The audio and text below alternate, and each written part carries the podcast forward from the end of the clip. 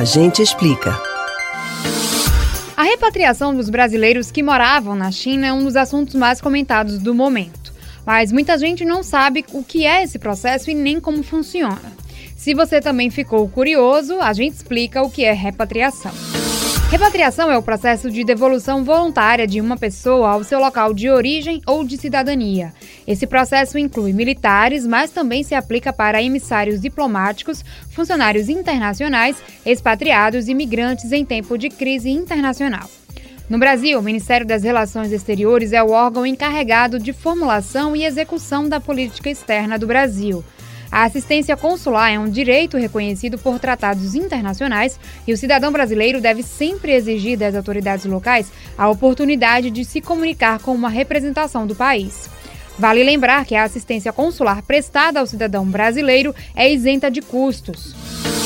Mas como funcionou na prática a repatriação dos brasileiros que estavam em Wuhan, na China?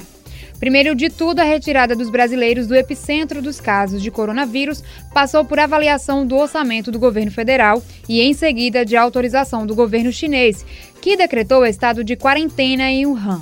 Como regra geral, o país estrangeiro precisa autorizar o pouso de aeronaves em seu território.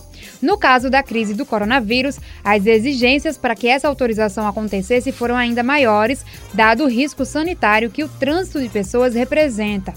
De acordo com as normas expedidas pelo governo chinês, desde que o surto do coronavírus veio a público, não é possível deixar a região sem autorização expressa das autoridades da China. O governo brasileiro temia não conseguir manter os brasileiros repatriados em regime de quarentena aqui no Brasil.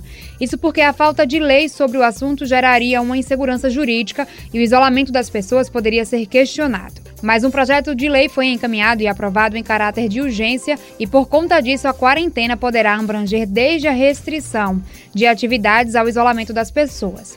A necessidade das medidas, porém, deve ser justificada cientificamente e a duração das restrições deve se limitar ao mínimo indispensável à preservação da saúde pública. Também é possível pedir repatriação em caso de desastres naturais como terremotos e furacões. Esses são os pedidos mais comuns. O brasileiro que está no exterior e deseja retornar ao Brasil após casos como esses citados deve entrar em contato diretamente com o consulado ou a embaixada do Brasil. As embaixadas possuem funções de representação política do Brasil e sempre se localizam na capital de cada país. Os consulados gerais podem estar localizados em diversas cidades, não apenas na capital, e são subordinados às embaixadas e não possuem função de representação política. Tem também o Vice-Consulado do Brasil, que são escritórios de menor dimensão subordinados aos consulados e consulados gerais. Geralmente estão instalados em cidades fronteiriças do Brasil, visando atender a comunidade brasileira que transita pelo país. Existem ainda os consulados honorários do Brasil. Dentre as funções de uma repatriação consular estão proteger e prestar assistência aos cidadãos brasileiros, respeitando os tratados internacionais vigentes e a legislação do país estrangeiro, auxiliar na repatriação de brasileiros em casos como o do coronavírus, defender nacionais brasileiros de discriminação e assegurar a garantia dos direitos humanos e elaborar planos de contingência para eventuais catástrofes naturais ou tensões sociopolíticas.